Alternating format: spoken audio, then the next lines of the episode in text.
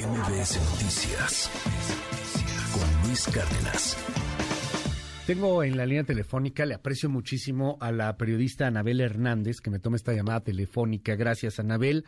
¿Qué opinión te merece todo esto? ¿Has seguido estos casos desde hace muchos años? El, el, asunto de García Luna, fuiste de las primeras y valientes periodistas que señalaba este tema, que decía, hay aquí una especie de acuerdo para tratar de buscar una, una cosa como Pax Narca en ese gobierno de Calderón, de hacer hegemónico al cártel de Sinaloa. Has tenido muchos acercamientos, inclusive con protagonistas, eh, pues, pues de, de distintas tallas, de la talla un Caro Quintero, por ejemplo, con la admiración. Gracias, Anabel, por tomar la comunicación. Y, y, bueno, pues cuéntanos, ¿qué lees de todo esto, del juicio de García Luna? Buenos días. ¿Qué tal? Buenos días y buenos días al auditorio. Bueno, pues te agradezco mucho eh, que me que me permitas expresar eh, pues lo que pienso, lo que siento respecto a este a este veredicto, pues que no evidentemente eh, tendrá tiene y tendrá durante muchos años unas consecuencias eh, una trascendencia eh, profunda en, en, en, México, porque este juicio no solo enjuició a Genaro García Luna, sino también estuvo bajo juicio un sistema criminal que ha imperado en México en las últimas décadas, donde empresarios, narcotraficantes, funcionarios eh, públicos, gobernantes, se sientan en una mesa y han pactado entre ellos eh, arruinando realmente la vida de nuestro país, provocando la muerte de, de miles, de decenas de miles desaparecidos y la, el éxodo para tantas familias en México que han tenido que huir de los lugares donde viven porque el gobierno, porque funcionarios como García Luna vendieron sus vidas al narco. Entonces estamos hablando de que es un es, es un es un veredicto que tendrá un largo impacto, un profundo impacto y en lo personal pues tiene un profundo impacto en mi vida, en mi persona, en mi familia. Yo estaba, estoy aquí en Nueva York, estuve siguiendo este juicio con mis propios ojos. Hace dos semanas que estoy aquí, quería saber cómo terminaba esta historia. Cuando el diputado, entonces diputado Noroña, confrontó a García Luna, lo, lo confrontó llevando algo en mano. No fue una cosa que al diputado Noroña se le hubiera ocurrido de momento el diputado Noroña llevaba el libro de los señores del narco en mano y llevaba mis reportajes sobre las propiedades de García Luna que él que el entonces funcionario secretario de Seguridad Pública no podía justificar. Ese eh, así que lo que estuvo en el veredicto este el día de ayer no era solo si si García Luna era o no cómplice del narco, sino el sino que también si el periodismo que hacemos en México, aún arriesgando nuestras vidas, vale o no la pena. Yo estaba ahí sentada esperando esto, una respuesta a esto.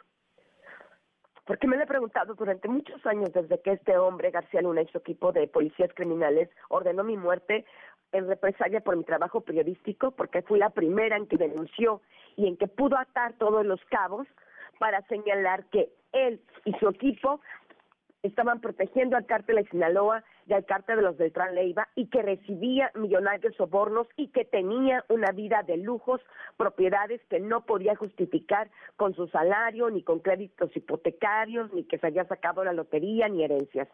Me preguntaba yo durante todo este tiempo, desde 2010, que tengo que vivir con escoltas, que mi familia ha sido víctima de atentados, que han encarcelado mis fuentes de información, que algunas de mis fuentes de información han sido asesinadas. Me preguntaba si valía la pena hacerlo. Estaba, estuve ayer con los ojos muy abiertos, esperando el veredicto de eso también, Luis. El veredicto fue que sí, vale la pena hacerlo. ¿Hay justicia? O sea, se siente después de todo esto, porque García Luna, al final de cuentas, es un hombre que cambia tu vida en ese sentido. Es, es algo que transforma muchas cosas, estos seguimientos que, que estuviste dando. Además, el vituperio, el cómo eh, descalificaban tu trabajo desde el poder y lo, y lo siguen haciendo también desde algunas otras esferas, porque uno piensa, o a veces piensan que los periodistas son para aplaudir o para criticar a unos o a otros, y no, la verdad es que es para investigar y para dar a conocer, eh, pues la, la información y dar a conocer eh, lo que está sucediendo. Hay, hay una justicia, hay, hay, hay, algo que se siente en ese momento cuando es declarado culpable, cuando estos eh, 12 hombres y mujeres dicen, sí, este tipo es un narco. Cuando el juez Kogan fue leyendo poco a poco, uno a uno, esta, esta hoja que consta de tres hojas, donde vienen ahí enumerados todos los eh, delitos que se le imputaban y donde vienen en líneas culpable o no culpable, cuando fue leyendo el juez Kogan uno por uno, cargo número tal, culpable, cargo número tal, culpable, culpable, culpable, culpable, y era un martillo, una especie de martillo que caía sobre los hombros de García Luna. Pude verlo con mis propios ojos, como el hombre se hacía pequeño, ¿sabes? Como el hombre estaba cabizbajo, como el hombre estaba con el rostro totalmente enrojecido, con una mueca de estar tragando realmente quizá el trago más amargo de, de, de su vida. Y entonces eh, realmente fue, fue muy, muy importante y, y, uh -huh. y sí, si tú me lo preguntas,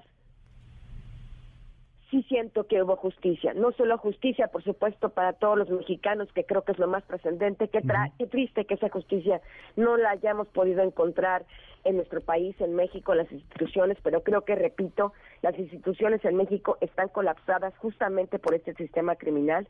Pero sí, ayer, ayer en un en un en un Brooklyn totalmente cubierto de nubes y con lluvia, mm.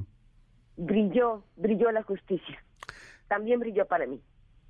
¿Qué, ¿Qué, qué, sigue para un García Luna? El 27 de junio, entiendo, vendrá la sentencia, el juez Brian Cogan tendrá que, que, analizarla. ¿Puede irse a una prisión de máxima seguridad? ¿Puede terminar por ser una cosa como el compañero del Chapo en esa Supermax en Colorado?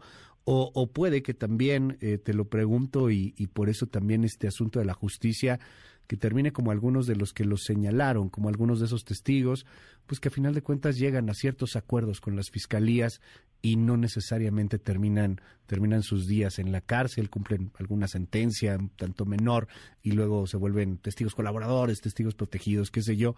¿Qué ves en el futuro de García Luna después de estos martillazos del destino a su culpabilidad, después de que el tío Sam lo grita, era un narco, lo tuvieron ahí, siempre estuvo ahí, ahora nosotros lo juzgamos. ¿Qué ves, Anabel? Bueno, yo pienso que independientemente de lo que ocurra y de la sentencia que dicte el juez Kogan, el veredicto es contundente y lapidario. El veredicto es histórico. El, ninguna sentencia o ningún acuerdo al que pudiera llegar García Luna podrá cambiar esta realidad, número uno. Número dos, pues en, en, junio será el juez Kogan cuando dicte sentencia. Yo he estado eh, preguntando a, especialistas en la materia le tocarían a García Luna de 20 años a cadena perpetua. Si nos vamos a la peligrosidad, al, al, al, a la, al, a, lo, a, a la... Um, sí, a, la, a, lo riesgoso, a, a, lo, a, lo, que implican estos cargos, a la, a, la, a la, a la gravedad de los cargos, claro. sí, quería decir, a la gravedad de los cargos, si nos vamos a eso, realmente llegaría a la cadena perpetua sin lugar a dudas. Claro. Me parece que independientemente que después García Luna quisiera buscar un acercamiento con la justicia o, o, o, con el Departamento de Justicia, primero tendrá que haber una sentencia. Ok.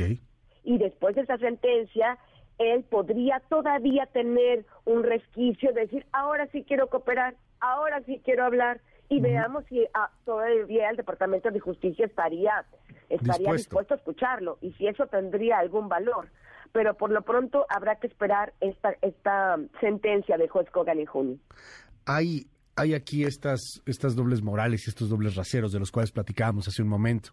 De pronto el tío Sam puede ser el, el, malo de la película, el policía del mundo, el que provoca las guerras, el que bloquea a Cuba o embarga a Cuba, ¿no? Con toda la narrativa que tenemos hoy en, en este gobierno, en la 4T, en, en México, y, y, que siempre existen esas narrativas. Pues hoy, hoy, el, hoy el tío Sam es G.I. Joe, hoy el tío Sam es, es, increíble porque dio justicia, porque lo que tú quieras, pero yo le quiero preguntar a la periodista Anabel Hernández, con toda esta, eh, con todo, con todas estas investigaciones y con el sentimiento también ahí a flor de piel En, en estas primeras horas en donde García Luna ha sido declarado culpable, no, no fue García Luna solo, ¿no? O sea, no había también ahí elementos de la DEA, no hubo elementos también de la policía estadounidense, no, no, no pudo haber actuado solo en todo lo que hizo, porque para muchos, y te lo quiero preguntar si también es para ti, pareciera como este doble rasero, como, como un tanto hasta hipócrita, quizá un poco fuerte la palabra, de no atreverse a escarbar un poco más, no vaya a ser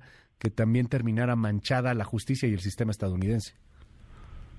Yo, yo creo que, que faltó una parte, unas buenas partes, unas importantes partes de verdad en este juicio, por supuesto, donde también eh, tendría que haber sido cuestionada la actitud de varios jefes de la agencia antidrogas y de otras oficinas del gobierno de Estados Unidos que estuvieron en México, que convivieron directamente con Genaro García Luna y los que fueron omisos en la actuación de García Luna y, en su servilismo al cártel Sinaloa, en el haber, en el haber, en haber servido al cártel Sinaloa. Yo eh, pienso que es una cosa que ah, si, si el gobierno de Estados Unidos no lo va a hacer, pienso que también en este caso a los periodistas nos corresponde ventilar esa verdad, ventilar esas otras historias que no se contaron en el juicio y que implican directamente a jefes de la DEA que estuvieron en México y que algunos incluso se hicieron compadres de Genaro García Luna. Jefes de la DEA que después, cuando García Luna comenzó a, ser investigado por agentes sanos, dijéramos, desinteresados del gobierno de Estados Unidos, cuando empezaron las investigaciones, hubo incluso quienes se atrevieron a tratar de alentarlas o de desalentarlas. Decir, no, no, no, yo conozco bien a García Luna, no, no, no, yo soy su aval, no, no, no, esos son comentarios que suenan, que se dicen, sí, una periodista, pero no, no, no, aquí, aquí, aquí el compadre es un buen elemento. Hubo gente que lo encubrió, y, y como tú dices, y lo digo ahorita, y lo digo abiertamente, gente del gobierno de Estados Unidos, y me parece que estos malos elementos, esas personas también tienen responsabilidades que, pues bueno, le toca al gobierno de Estados Unidos evidentemente eh, investigar. No lo hicieron, deberían hacerlo si realmente, si realmente el gobierno de Estados Unidos cree, y yo también lo creo, que el cártel de Sinaloa es este FedEx de la cocaína mundial, como lo señaló la fiscal en el cierre del caso, de las explicaciones, las conclusiones del caso por parte de la fiscalía el 15 de febrero pasado aquí en la Corte Distrito, Este de Nueva York. Bueno, pues del mismo modo, este FedEx de la cocaína no solo podía ser exitoso gracias a García Luna, también hay muchas otras autoridades de México, hasta el más alto nivel, en el sexenio de Fox, en el sexenio de Calderón, en el sexenio de Enrique Peña Nieto, en el sexenio actual, que siguen permitiendo que este FedEx de la cocaína pueda actuar impunemente. Pero también hay complicidad en el otro lado de la frontera.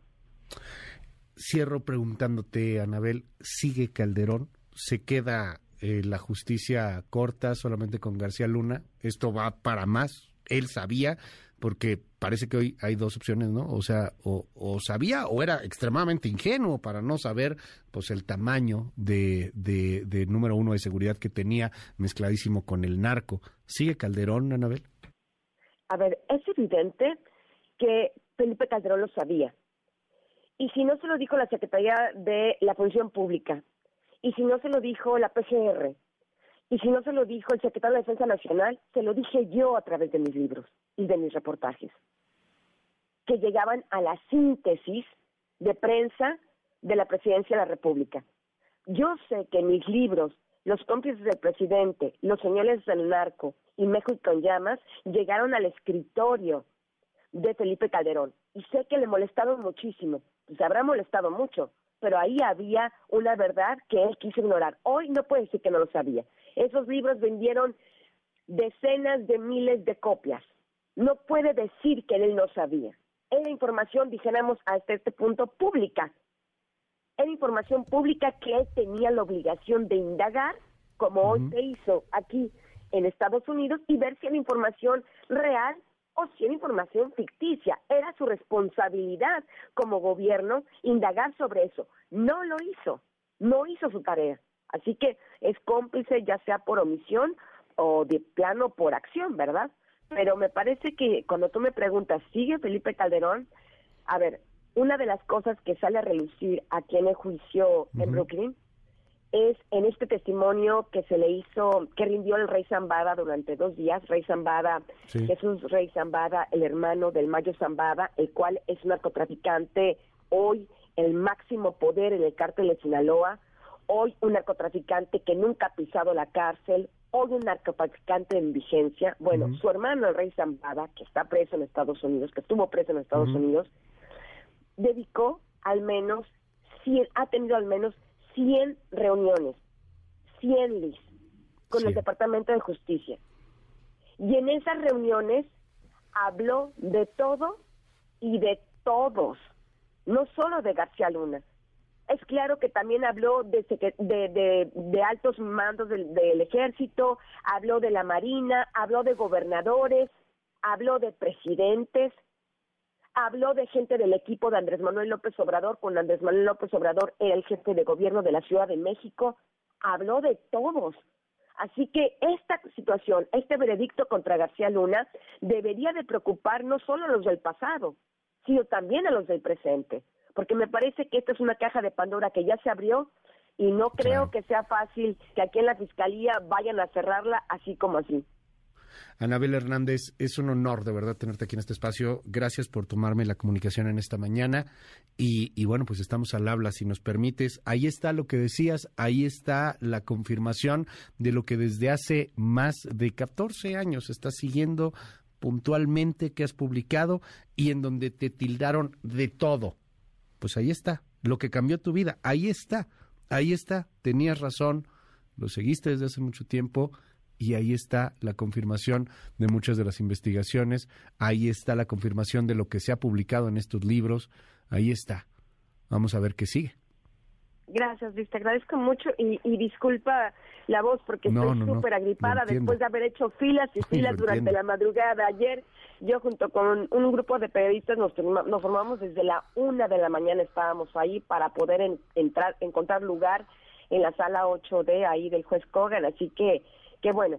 Te agradezco muchísimo. A ti, Anabel. MBS Noticias con Luis Cárdenas.